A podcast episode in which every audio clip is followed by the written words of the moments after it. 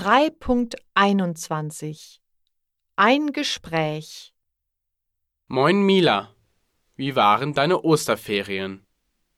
Hey Finn. Gut. Ich habe mich entspannt. Ich habe Musik gehört und Bücher gelesen. Meine Eltern haben mir Ostereier geschenkt. Ich habe viel Schokolade gegessen und mit meinem kleinen Bruder gezockt. Und du? Ich habe für die Schule gelernt. Ich habe besonders für Mathe und Chemie gelernt. Ich finde die Fächer schwer.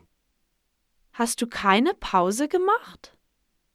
Doch, letztes Wochenende haben meine Eltern und ich einen Ausflug nach Kiel gemacht.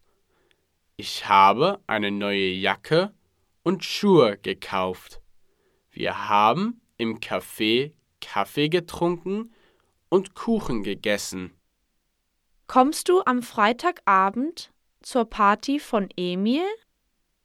Nein, ich komme nicht. Ich habe keine Einladung bekommen. Hm, das muss ein Fehler sein. Ich rufe Emil mal an. Hast du seine Nummer? Hier ist seine Nummer.